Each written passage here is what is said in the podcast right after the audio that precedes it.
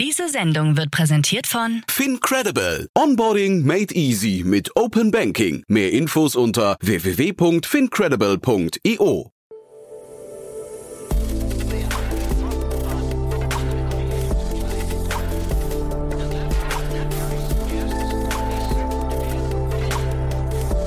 Startup Insider Daily. Morgen Update. Einen wunderschönen guten Morgen und herzlich willkommen zu Startup Insider Daily. Mein Name ist Jan Thomas. Heute ist Donnerstag, der 7. Oktober. Ja, das hier sind heute unsere Themen. Der Börsengang von Cronext wurde abgesagt. Amazon reaktiviert Harald Schmidt. Die Deutsche Post stößt ihren defizitären Street Scooter ab. Ansturm von Abhängigen auf schottische Kryptoklinik. Und die Streaming-Plattform Twitch wurde gehackt und ja, damit sind alle Auszahlungen der Plattform an ihre Streamer seit dem August 2019 öffentlich. Heute begrüßen wir im Rahmen der Reihe Investments und Exits Jenny Dreier von Equity Ventures und wir haben drei ziemlich faszinierende Themen besprochen. Das eine, ein unglaublich krasses Spiel, das in einer Series B 152 Millionen Dollar eingesammelt hat. Dann haben wir gesprochen über ein Unternehmen, bei dem man physische Kunst erwerben kann in Teilen. Auch da gab es eine Riesenrunde, 110 Millionen Dollar. Und wir haben über eine ziemlich spannende Lese-App gesprochen. Also drei richtig coole Themen. Kommt sofort nach den Nachrichten mit Anna Dressel. Wie immer kurz der Hinweis auf die beiden weiteren Folgen heute. Zum einen begrüßen wir um 13 Uhr Thomas Kessler. Er ist der CEO und Mitgründer von Locity. Und das ist ein Unternehmen, das ist mal wieder so eins von den Themen, wo man gar nicht wusste, dass es dieses Geschäftsmodell geben kann und dann aber total fasziniert ist, dass jemand das entdeckt hat und auch scheinbar zum Fliegen bringt. Das Unternehmen hat gerade eine Finanzierungsrunde abgeschlossen in Höhe von 7 Millionen Euro. Und was macht das Unternehmen? Es macht eine Art Google Analytics für Büroflächen. Es zeigt die Auslastungskapazitäten, es zeigt die Einsparungspotenziale für Unternehmen bei ihren Büroflächen und ja, das, also werdet ihr nachher hören, das ist echt ein abgefahrenes Thema. Hatte ich nicht auf dem Schirm, aber es erschließt sich einem sofort. Ist wirklich toll.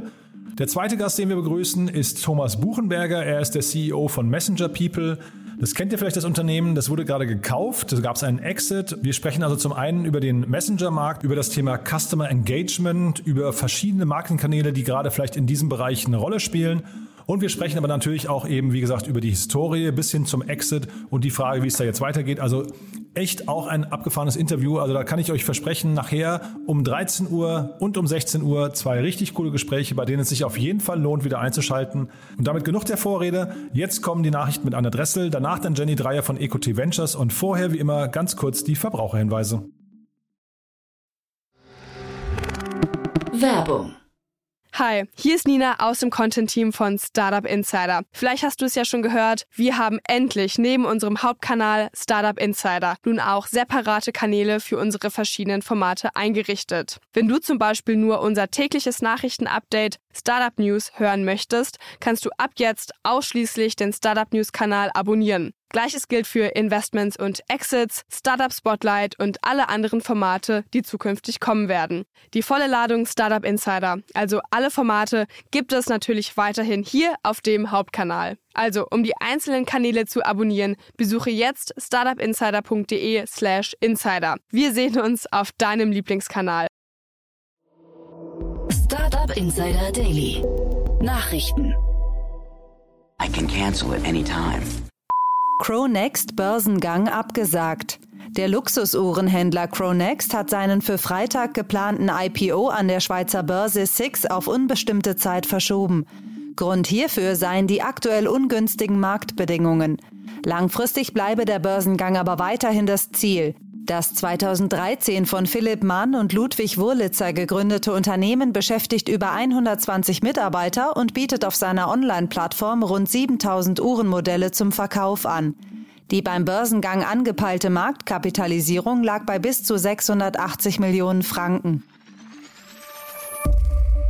CCC veröffentlicht Formulierungshilfe für Digitales im neuen Regierungsprogramm. Um zukünftige Regierungsparteien vor Fehlern in den Bereichen Digitalisierung, IT-Sicherheit, Bürgerrechte und Verbraucherschutz im Netz zu bewahren, hat der Chaos Computer Club CCC eine umfangreiche Liste von richtungsweisenden Vorschlägen und aus Sicht des CCC nötigen Maßnahmen in den Themenfeldern Infrastruktur, Bildung, Verwaltung, Urheberrecht, Überwachung, IT-Sicherheit, Nachhaltigkeit, Außenpolitik und Menschenrechte bei automatisierten Entscheidungen vorgestellt. Damit verbunden sei der Wunsch, dass sich die neue Regierung ihrer Verantwortung bewusst wird, die Fehlentwicklungen und Versäumnisse der letzten Jahre zügig anzugehen und mit einem umfangreichen Programm für nachhaltige, die Bürger- und Menschenrechte respektierende Digitalisierung den Weg in eine bessere Zukunft zu beschreiten. System breach. Oh. Firewall 1. We got a problem. What? Someone synced a rat to one of my servers. A remote access tool. We're being hacked. Streaming-Plattform Twitch gehackt. Eine anonyme Hackergruppe hat sich die Streaming-Plattform Twitch vorgenommen und nach eigenen Angaben vollständig gehackt. Im Zuge dessen wurden 135 Gigabyte interner Daten der Plattform veröffentlicht. In einem ersten Leak befinden sich fast 6000 Git-Repositories mit dem Quellcode der Mobil-, Desktop- und Konsolen-Apps von Twitch. Brisant dabei, die veröffentlichten Daten enthalten auch eine 5 GB große Datei mit den Auszahlungen der Plattform an ihre Streamer seit dem August 2019. Ihre Motivation erklärte die Gruppe in einem Statement. Die Community ist eine giftige Jauchegrube, daher wollen wir den Betrieb stören und die Konkurrenz im Online-Streaming-Markt fördern. Twitch, das seit 2014 zu Amazon gehört, hat sich zu dem Leak noch nicht geäußert. sell it all today. Post verkauft verlustreichen Street Scooter. Nachdem die Deutsche Post über Jahre hinweg die E-Transporter der Tochtergesellschaft Street Mobility benutzt und getestet hatte, kam man bereits 2020 zu dem Ergebnis, keine der E-Transporter mehr bauen zu wollen. Mit den Fahrzeugen der Reihe Street Scooter gab es über die Jahre allerlei Probleme. Die Technik erwies sich als unzuverlässig und die Zuladekapazität war für die Belange des Logistikunternehmens zu gering. Gekauft wird Street Scooter nun von einer erst im September gegründeten Firma aus Luxemburg, Odin Automotive. Aktuell gibt es bei der Post rund 17.000 E-Transporter. Bis 2030 will die Post auf rund 80.000 E-Fahrzeuge kommen, hier aber durch andere Hersteller. 318 Millionen Euro Verluste wurden allein im Jahr 2020 durch Street Scooter verursacht. Die Übernahme durch Odin Automotive muss noch vom Bundeskartellamt freigegeben werden, weswegen es wohl auch noch keinen offiziellen Kommentar der beiden Partner gibt. Well, now I am back. Amazon reaktiviert Harald Schmidt. Nach dem großen Erfolg mit dem Comedy-Format LOL Last One Laughing startet Amazon sein nächstes Comedy-Projekt. In der neuen Amazon Prime Comedy Show One Mic Stand treffen fünf gefeierte deutsche Comedians auf fünf prominente Persönlichkeiten ohne Stand-up-Erfahrung. Bei diesem Treffen coachen die Comedians die Line für den ersten eigenen Comedy-Auftritt vor großem Publikum. Auf der Bühne werden sie von Moderator und Comedy-Star Tedros Teddy Teklebran in Empfang genommen. Entertainer, Schauspieler und Late-Night-Show-Legende Harald Schmidt kehrt als Stand-Up-Coach nur für One Mic Stand auf die Bildschirme zurück. Neben Teddy als Moderator und Coach zugleich reihen sich Kabarettistin und Moderatorin Hazel Brugger, Komiker und Autor Michael Mittermeier und Thorsten Sträter in die Riege der Lehrenden ein. Alle fünf Episoden von One Mic Stand starten im Frühjahr 2022 exklusiv bei Prime Video. If I did not agree with that, I would not be here. EU-Parlament für Verbot von Gesichtserkennung im öffentlichen Raum. Das EU-Parlament hat sich gegen die biometrische Massenüberwachung von Menschen ausgesprochen. Die knappe Mehrheit von Abgeordneten hat sich für die Resolution und damit gegen die automatische Gesichtserkennung im öffentlichen Raum und bei Grenzkontrollen entschieden. So sollen künftig nur Bürgerinnen und Bürger überwacht werden, die im Verdacht stehen, eine Straftat begangen zu haben. Es handelt sich jedoch um keine bindende Vorgabe. So darf KI unter strenger menschlicher Aufsicht bei der Suche nach Straftätern weiterhin eingesetzt werden. Zeitgleich warnt das Parlament davor, dass der Einsatz von KI-Systemen in der Strafverfolgung zu einer Diskriminierung bestimmter Personengruppen führen könnte. Patrick Bayer, Piratenabgeordneter, welcher mit der Grünen Fraktion eng an dem Bericht gearbeitet hat, erklärt, biometrische Massenüberwachung verdächtigt zu Unrecht eine große Zahl unschuldiger Bürgerinnen und Bürger, diskriminiert systematisch unterrepräsentierte Gruppen und gefährdet unsere freie und vielfältige Gesellschaft. Amazon bringt Four-Star-Kaufhäuser nach Europa. Es gibt offensichtlich keinen Geschäftsbereich, der vor Amazon sicher ist. Nach verstärkten Aktivitäten im Bereich Lebensmittel will Amazon den lokalen Handel verstärkt in anderen Bereichen angreifen. Diese Woche eröffnete der Tech-Gigant sein erstes Four-Star-Geschäft in Europa. Auf rund 325 Quadratmetern soll dort ein breites Warenangebot verfügbar gemacht werden, das von Büchern über Spielzeuge und Haushaltsutensilien bis hin zu Unterhaltungselektronik und ITK-Geräten reicht. Das Warenangebot der Läden richtet sich dabei nach dem Online-Shop und bietet ausschließlich Produkte an, die online mit mindestens vier Sternen bewertet wurden. In den USA wird die Four-Star-Kette gut angenommen und verfügt bereits über 32 Filialen. Ansturm von Abhängigen auf Kryptoklinik. In Schottland gibt es die weltweit erste Klinik zur Behandlung von Kryptosüchtigen. Die Klinik mit dem Namen Castle Craig verzeichnet derzeit eine hohe Anfrage an Therapieplätzen, da das regelmäßige Handeln mit Bitcoin, Ethereum und anderen Kryptowährungen ähnlich süchtig macht wie Glücksspiele oder Daytrading. Anthony Marini, Therapeut an der Castle Craig, hatte die Ähnlichkeiten zwischen Kryptotrading und Glücksspiel als erster entdeckt. Seinen Beobachtungen zufolge führen einzelne Trades mit häufigen Gewinnen zu einem durch Dopaminausschüttung erlangten Glücksgefühl, das Betroffene anschließend häufiger erleben wollen, wodurch sie auch dem Risiko höherer Verluste ausgesetzt sind. Der damit einhergehende Gesichtsverlust kann zu Isolation und Rückzug führen oder im schlimmsten Fall zu illegalen Handlungen oder sogar Selbstmordversuchen. Kryptosucht sei zudem oft begleitet von Drogen- oder Alkoholmissbrauch, so Marini gegenüber dem Fachmagazin Decrypt. Tinder plant Coins als In-App-Währung. Bei Tinder soll es bald eine eigene In-App-Währung geben, um Nutzerinnen und Nutzer, die besonders aktiv sind, zu belohnen. Die Coins können jedoch auch durch eine tatsächliche Zahlung erworben werden. Das Nachrichtenportal Bloomberg berichtet, dass die In-App-Währung zunächst im Laufe diesen Monats in Australien ausgerollt werden soll und später in weiteren Ländern wie beispielsweise den USA eingeführt werde. Hiermit verfolgt die Dating-Plattform das Ziel, dass die Nutzerinnen und Nutzer mehr Zeit auf Tinder verbringen und ihre Profile aktuell halten. Die virtuellen Münzen dienen als Belohnung für das Engagement und man kann sie für bestimmte Vorteilsfunktionen wie beispielsweise Super Likes oder Boosts ausgeben. Tinder ist in der Basisversion kostenfrei, bietet für Nutzerinnen und Nutzer aber auch Bezahlmodelle an. Die In-App-Währung könnte somit ein Weg sein, um die kostenpflichtigen Funktionen wie den Tinder Boost auch für Nutzer der Freemium-Version zu ermöglichen. Startup Insider Daily. Kurznachrichten. Bringmeister präsentiert sich jetzt nach dem Verkauf an Rockaway und die Mall Group nicht mehr als Edeka-Partner, sondern als Dein Online-Supermarkt. Der neue Lebensmittellieferservice ist in Augsburg, Berlin, München und Potsdam verfügbar.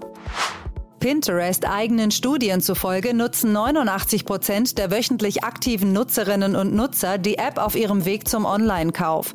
Daher bietet Pinterest jetzt neue Shopping-Funktionen an, da sich das Erlebnis durch die neuen Funktionen nicht nur für Nutzerinnen und Nutzer, sondern auch für werbetreibende Händler und Content-Creator verbessern solle.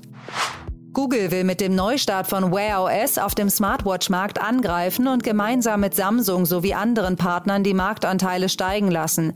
Der Zeitpunkt scheint günstig zu sein, da Marktforscher von Counterpoint Research zeigen, dass der Smartwatch-Markt in den vergangenen zwölf Monaten um ganze 27 Prozent gewachsen sei. Anfang September kündigten aber ihr Comeback an und verursachten einen Riesenhype im Internet, der bis heute anhält. Am 5. November bringt die Band ihr neues Album Voyage heraus und am 27. Mai 2022 starten in London die gleichnamigen virtuellen Avatar-Konzerte von ABBA. Auf der Liste für künftige Gastspiele stehen auch Deutschland und Australien. Aber auch Konzerte in den USA und Schweden sollen denkbar sein. Und das waren die Startup Insider Daily Nachrichten von Donnerstag, dem 7. Oktober. Jetzt geht es weiter im Programm mit Investments und Exits. Achtung, Risikohinweis. Startup Insider übernimmt keine Gewähr für die Richtigkeit börsenrelevanter Informationen und spricht keinerlei Anlageempfehlungen aus. Startup Insider Daily. Investments und Exits. Ja, ganz perfekt. Äh, Jenny, hallo, ich freue mich, dass du wieder da bist. Hallo. Hi, danke.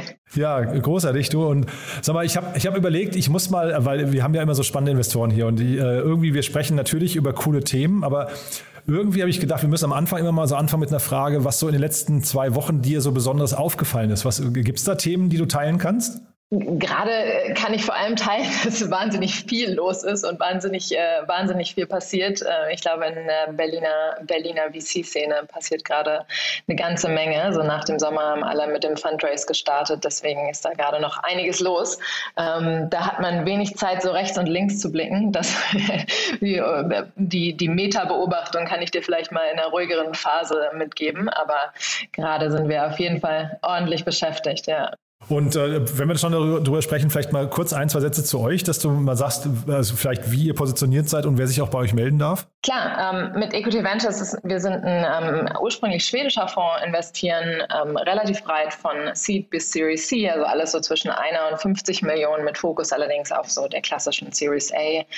10 ähm, bis 15 ist wahrscheinlich so die typische Runde, die wir machen ähm, und machen das aber auch ganz breit über unterschiedliche Themen. Ähm, Berlin kennt man vielleicht Formo, was jetzt vor kurzem announced wurde, die lab-grown Käse herstellen, äh, aber auch äh, Themen wie ähm, ähm, also äh, Themen wie das äh, Fintech Wave, was ähm, eine, eine Finanzplattform für die ähm, Generation Z herstellt äh, oder, oder entwickelt, ähm, oder Wanda, ähm, eine Videoconferencing-Lösung, also ein ganz breites Portfolio ähm, auch an Themen, die wir nicht nur runden, sondern auch Themen, die wir uns angucken und das auch international mit einem kleinen Team in Deutschland. Seit dieser Woche sind wir zu dritt in Deutschland, aber haben noch fünf weitere Offices in Europa und verteilt und auch in San Francisco. Und jetzt bin ich ja bei dem ersten Thema, über das wir sprechen, bin ich aber gespannt, ob das ein Thema gewesen wäre, wo ihr auch hättet investieren können. Also von, von der rein von, von Markt her, von, von der, vom Geschäftsmodell, nicht, nicht von der Option her, sondern ob das ein Thema ist, was euch reizt. Ja, gute Frage. Ähm, Axie Infinity ist äh, sicherlich eine der, ähm, der spannendsten Runden, die jetzt in den letzten Tagen passiert sind.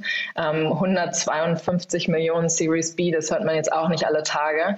Ähm, hätten wir uns das angeschaut? Ja, also ich glaube, ähm, geografisch die Company sitzt hauptsächlich in Vietnam. Deswegen wäre es jetzt geografisch für uns nicht relevant gewesen.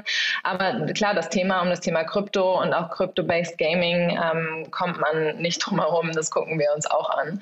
Ähm, von daher sicherlich ähm, eine spannende, spannende Runde. Ja, also ich habe mir jetzt noch mal ein paar Videos dazu angeguckt, gerade im Vorfeld, als ich gehört habe, wir sprechen heute darüber. Und ich habe echt gemerkt, da bin ich echt so ein bisschen abgehängt. Also da, da, da merke ich, da, da, da entsteht eine Welt. Also wir hatten ja hier schon mehrfach So Rare, das ist ja so ein bisschen die gleiche Ecke, aber jetzt haben wir hier ja wirklich so ein reines Play-to-Earn-Game, wo also man muss sagen, das ist grafisch auf dem, weiß nicht, auf dem, auf dem Amiga-Niveau, habe ich so das Gefühl. Also, ja, ne? Und da sitzen halt irgendwie Menschen den ganzen Tag davor und, und, und zocken das, um sich da irgendwie eine goldene Nase zu verdienen. Was ja wahrscheinlich irgendwie jetzt vor der Globalisierung betrachtet auch sogar funktioniert. Wenn ärmere Länder, die verdienen damit wahrscheinlich wirklich viel Geld, ne? Ja, absolut. Ähm, ja, mir geht's genauso. Ich fühle mich, ich bin zwar 30, äh, also auch noch, äh, ich fühle mich noch gar nicht so unglaublich alt, aber wenn ich mir das angucke, fühle ich mich dann schon alt. Ähm, ja, wer es nicht kennt, das sind so süße, runde Figuren. Ähm, und genau, man kann mit dem Spiel äh, relativ viel Geld wohl verdienen. Also in den Ländern, gerade in Asien wird es wohl am meisten, ähm, also aus Asien kommen die meisten Nutzer, ähm, da verdienen Menschen wohl richtig, richtig Geld damit. Also was heißt Geld? Es natürlich, ist natürlich kein Geld, sondern es sind äh, diese Axie-Tokens. Ähm, aber ja, man bekommt eben äh, diese Axie-Tokens als Belohnung für Siege, für Entwicklungen in dem Spiel. Und ähm, ja, scheint, scheint auf jeden Fall eine gewisse Anziehungskraft zu haben hat, glaube ich, so ein paar äh, Elemente so von Pokémon oder von Tamagotchi. Ne? Ich glaube, also man, man, man züchtet diese Tierchen dann auch.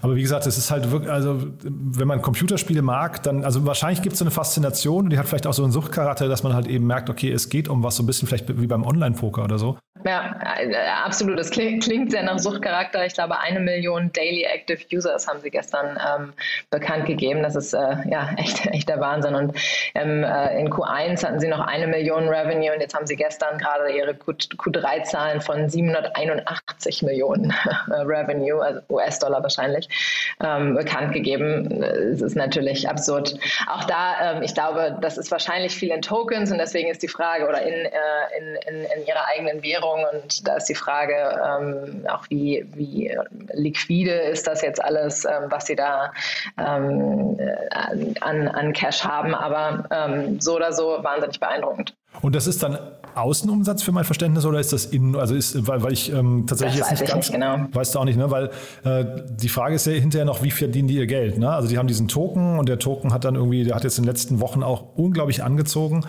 Ähm, aber ob, ob das hinterher das einzige Geschäftsmodell ist oder ob die noch eine Provision oder Commission oder sowas nehmen, weißt du aber auch nicht, ne? Das ist tatsächlich das erste NFT-Spiel, was ein Handelsvolumen von über einer Milliarde US-Dollar erreicht hat. Also ein absoluter Hammer. Aber nee, genau, die Details ähm, kenne ich nicht und weiß ich jetzt auch nicht, ob sie überhaupt schon, ob die überhaupt schon so, so wahnsinnig ausgearbeitet sind. Ist ja immer noch eine sehr, sehr frühe Company. Ähm, wenn man sich die Runde anguckt, mag man es kaum glauben. Aber da, wie gesagt, der, die Empfehlung an jeden Hörer oder jede Hörerin, sich da mal ein, zwei Videos zu anzugucken. Man fällt so ein bisschen vom Glauben ab, finde ich. Ja, ähm, ja. Aber das kann sich ja, auch noch oder, entwickeln. Oder die, ja. die, die ähm, einfach, mal, einfach mal ausprobieren. Ich glaube, man muss drei dieser Axes kaufen, also drei dieser Tokens. Ähm, und dann kann man kann es mal ausprobieren. Ja, ich, also als ich mit Enrico Mellis damals über Sorare gesprochen habe, da waren wir nicht ganz sicher, ob Sorare, ob das ein, ein, ein tatsächlich ein, ein, Spiel ist oder eher Glücksspiel. Und deswegen ja. müssen wir hier wahrscheinlich ein bisschen aufpassen, Leute zum Glücksspiel zu verführen. Also dass okay, wir machen das komplett, was, ja, was, immer wir hier sagen, ohne Gewehr und äh, auf eure eigene Haftung. Aber äh, möglicherweise ist es cool. Ja? Also wir, wir haben es beide noch nicht gespielt, ne? Nee. Nee, genau. Du, dann lass uns mal, du hast ja drei Themen mitgebracht. Das nächste ist äh, interessanterweise kein äh, Krypto-NFT-Thema, ne? Nee, ähm, wir wollten über die Plattform Masterworks sprechen. Ähm, das ist eine Plattform, auf der man fraktionalisierte Anteile von Kunstwerken kaufen kann. Finde ich persönlich super spannend, weil Kunst ja so eine ähm, Asset-Klasse ist, die jetzt in den letzten Jahren ähm, sehr stark gestiegen ist, ähm, die sehr attraktiv ist, ist ein Riesenmarkt, aber es ist jetzt nicht unbedingt zugänglich für, für jeden, ähm, einfach weil, weil die Werte so hoch sind. Und Masterworks hat eine coole Möglichkeit hier gefunden, den Zugang zu dieser Asset-Klasse zu demokratisieren. Und ähm, deswegen fand ich es sehr spannend. Ja, und wenn wir sagen, äh, es geht um Teile von Kunst, das heißt jetzt nicht quasi Banksy und der Schredder und äh, man, man, ja, man, kriegt jetzt irgendwie so ein kleines Puzzlestückchen, sondern es geht darum, man, die, die, das Kunstwerk ist irgendwo zentral gelagert, wenn ich es richtig verstanden habe, ne? und dann kauft man sich halt einen Anteil und wenn das dann am Wert, an Wert steigt, dann äh, partizipiert man eben an der Wertsteigerung auch, ne? Genau. Masterworks bekommt eine Servicegebühr dafür, dass sie das ähm, einlagern, dass sie es handeln, dass sie es versichern äh, und so weiter. Und ähm, dann halten sie es einfach ein paar Jahre, so drei bis zehn Jahre, sagen sie auf der Website, und dann ähm, wird es verkauft. Und die bekommen dann natürlich einen Anteil an dem Gewinn, also an dem, an dem Profit.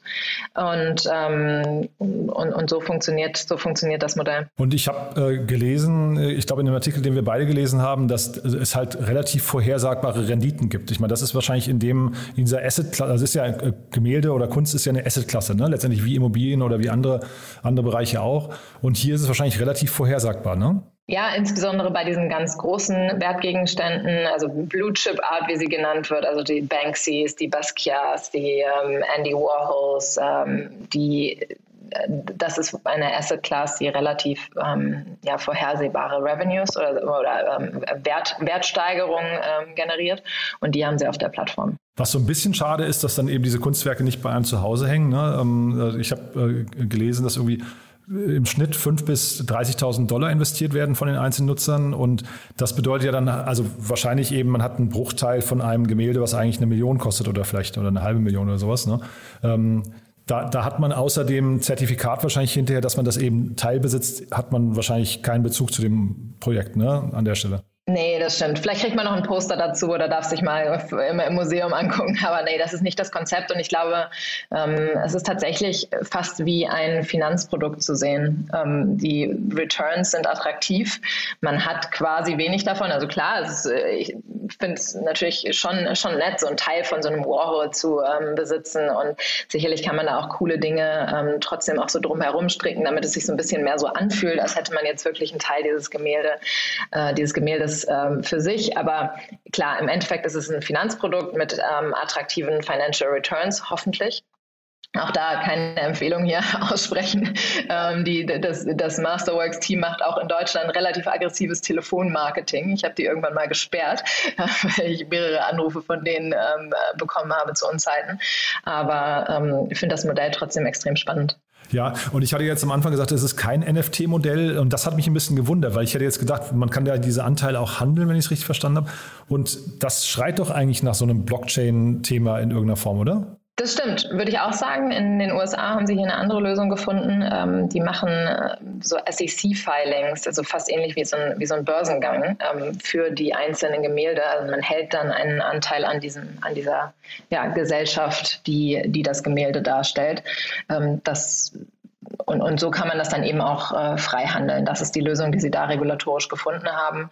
Ähm, sicherlich ist aber über, ähm, über ähm, ja, NFTs ähm, durchaus auch eine Option. Und Sie nehmen 20 Prozent des Gewinns und eine Verwaltungsgebühr von 1,5 Prozent pro Jahr. Das klingt irgendwie erstmal nach einem soliden Modell, ne? Ja, fast wie so ein VC-Fonds eigentlich. Ja, genau. Nee, das fand ich irgendwie, das klang alles grundsolide. Es hat mich ein bisschen erinnert, wir hatten hier schon öfters das Thema ähm, so, so Immobilienteilbesitz, ne? dass man irgendwie jetzt Ferienwohnungen in, ich weiß nicht, acht, acht Anteile aufteilt und dann jeder irgendwie, ich weiß nicht, 50.000 Euro äh, bezahlt, aber man halt eben nur ein Achtel dann besitzt. Das ist so ein bisschen ein ähnliches Modell, ne? Genau, ist ein ähnliches Konzept, ähm, nur dass man aus, von den Ferienwohnungen dann auch noch ein bisschen was hat, von dem Warhol ja. jetzt tatsächlich wahrscheinlich relativ wenig. Aber das, ja. Äh, das Konzept ist ähnlich, ja. Ja, cool. Du, dann hast du noch ein drittes Thema mitgebracht und das ist eins, das gucke ich mir jetzt tatsächlich privat noch mal ein bisschen genauer an, weil es irgendwie so ein Need äh, erfüllt, glaube ich, zumindest vom Versprechen her, den ich immer wieder mal merke, äh, bemerke. Ich weiß nicht, wie dir das geht, aber ähm, ich finde es ziemlich cool. Genau, Meta ist eine neue Reading-App, ähm, die in den USA gestartet wurde, auch Teil des Y Combinators, war jetzt gerade noch mal eine 7 Millionen Euro Series A, 7 Millionen Dollar Series A von äh, Google Ventures geraced hat und einigen coolen Angels. Und eigentlich ist das Produkt was, was wir auch schon hundertmal gehört haben, äh, eine App, die es dir erleichtern soll zu lesen ähm, und hat aber da einen neuen Take drauf und ich bin sehr gespannt. Für mich ist persönlich, ja, es gibt zwar ganz viele Lösungen, aber aber für mich ist das Problem, meine, mein, ja, mein Lesekonsum über die verschiedenen Plattformen und Medien hinweg ähm, zu, zu ja, sortieren immer noch nicht gelöst. Und daher bin ich sehr gespannt. Die App ist leider noch nicht in Deutschland verfügbar, also da muss ich dich leider enttäuschen. Du kannst sie Ach, nicht so, ausprobieren. Ja? Ich habe sie zumindest nicht gefunden. Also sag mir Bescheid, wenn du sie findest, aber ich glaube, sie ist bis jetzt nur in den äh, USA verfügbar. Ach ja, okay, das ich, soweit war ich jetzt nicht drin. Ich habe nur so ein bisschen die Webseite angeguckt und dann war wirklich so dieses Thema One Place for all your readings. Da habe ich sofort gedacht, okay, ich weiß, das habe ich nur, also die, die Logik, wie man das machen könnte, ist, glaube ich, da, aber dann über alle Devices hinweg und über, über alle Use Cases klappt es dann doch meistens nicht. Und da fängt man an mit irgendwelchen blöden, ich weiß nicht, Links, die man sich hin und her schickt von einer E-Mail. zu, Ne, wir kennen das ja alle, ne? Ja, und deswegen ja. da dann irgendwann mal die finale Lösung zu haben, das, äh, das, da, da würde ich mich schon freuen. Ne? Ja, absolut. Hier, also die Idee ist ja auch einerseits ähm, Content, eigenen Content zu haben, Links, die man findet, ähm, aber auch über die unterschiedlichen Medien, also auch ein Video, ähm, oder ein Podcast. Also alle unterschiedlichen Medien irgendwie in, an einem Ort zu speichern, aber gleichzeitig auch ähm, trotzdem kuratierten Content noch von, ähm, von der Plattform selbst zu bekommen. Dann gibt es so einen Social-Aspekt, ähm, also du kannst broadcasten, was du gerade liest, an deine Kontakte. Ähm, also komm, es kommt viel zusammen. Einerseits so dieser Medium-Aspekt, ähm, wo man das ja auch machen kann, diesen, diesen, diesen, ja, das Social Sharing. andererseits aber auch so die klassischen Lese-Apps. Ich bin sehr gespannt, ob es tatsächlich jetzt mal einer knackt und das Problem wirklich löst. Also die, die, du hast ja gerade schon gesagt, die, die Business Angels, die dabei sind, klingen vielversprechend. Also wenn die Lust auf das Projekt hatten, dann, weiß ich nicht, ne, ich habe so den Patrick Collison, heißt er, glaube ich, von, von uh, Stripe gesehen oder auch den Mitgründer von, von Eventbrite. Das klingt irgendwie alles ganz, ganz souverän. Wenn Sie jetzt noch das Thema, das ist so der, die andere Baustelle, ich weiß nicht, wie du das löst, aber die andere Baustelle bei mir ist immer das Thema ähm, so Bookmarks. Ne? Da habe ich, äh, hab ich auch noch nicht die perfekte Lösung. Und wenn das jetzt noch Teil davon wird, dann, dann würde ich dafür auch, glaube ich, viel Geld ausgeben. Ja? Schick's mal rüber, lass es auf die Roadmap packen, wäre ich auch dabei. Ja, du, also drei tolle Themen finde ich. Ähm, schade, dass es nicht in Deutschland verfügbar ist. Also da muss ich mal gucken, ob man da irgendwie mit so einem VPN-Trick oder so rankommt. Aber äh, so oder so, vielleicht lohnt sich auch einfach das Warten. Vorfreude ist ja eigentlich das Schönste, ne? Genau. Ja, cool. Haben wir was Wichtiges vergessen zu den drei Themen, Jenny? Ich glaube, wir haben gar nicht über die Masterworks-Runde gesprochen, ehrlich gesagt. 110 Millionen waren das. Ähm, Ach, stimmt. Eine, ja, das haben wir ein bisschen vergessen. Aber 110 Millionen waren es, ähm, auch für eine Series A eine ganze Menge, mit einer Bewertung von über einer Milliarde. von Left Lane, von Galaxy Interactive. Also auch eine sehr, sehr starke Runde. Bin gespannt, Und was Unicorn wird. geworden dadurch, ne? Genau, Ja, gerade so, ganz ja. Ja, nee, also super. Hast du, hast du, hast du äh, vor lauter Euphorie jetzt und es sind halt immer, wenn die Themen so cool sind, ne, dann vergisst man die Zahlen ein bisschen. Das ist leider, Genau. leider das Problem. Nee, ganz großartig. Du hat, hat mir großen Spaß gemacht, Jenny. Ja, ähm, ich hoffe, es, ich hoffe, es wird jetzt nicht zu anstrengend, wenn du sagst, ihr habt gerade so High Time bei eurem Deal Closing und, und so weiter. Ich hoffe, es ist jetzt gerade nicht zu, zu hektisch bei euch. Nö, nö, nö. Das gehört dazu. Cool. Alles gut. Du, dann vielen Dank und dann freue ich mich aufs nächste Mal, ja? Danke dir. Bis dann. Werbung. Hi, hier ist Moritz, Marketing und Growth Manager bei Startup Insider. Wenn du über die verschiedensten Themen immer auf dem neuesten Stand sein möchtest, dann empfehle ich dir auf jeden Fall unsere Newsletter auszuprobieren. Von unserem täglichen Morning Briefing Startup Insider Daily zu unseren themenspezifischen Newslettern wie Krypto und Web3, Investments und Exits oder KI Kompakt bist du mit unseren Newslettern immer top informiert. Falls du interessiert bist, kannst du dich jetzt ganz einfach kostenlos anmelden und zwar unter startupinsider.de/slash insider. Startup Insider Daily, der tägliche Nachrichtenpodcast der deutschen Startup-Szene. So, damit sind wir durch für heute Vormittag. Das war Jenny Dreier von EcoT Ventures. Ich fand es super interessant, muss ich sagen. Das habt ihr, glaube ich, auch gerade gemerkt. Es war echt ein tolles Gespräch und drei tolle Themen. Kurz nochmal der Hinweis auf nachher. Um 13 Uhr bei uns Thomas Kessler, der CEO und Mitgründer von Locity.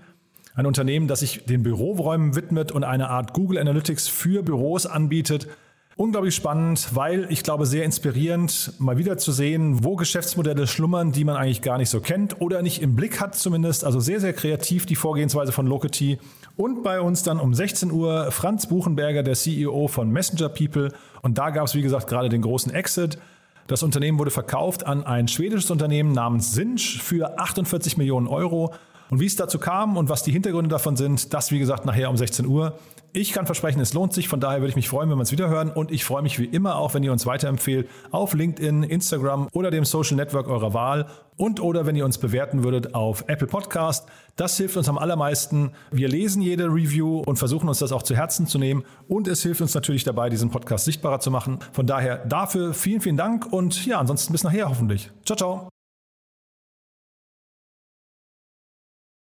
Diese Sendung wurde präsentiert von Fincredible. Onboarding made easy mit Open Banking. Mehr Infos unter www.fincredible.io.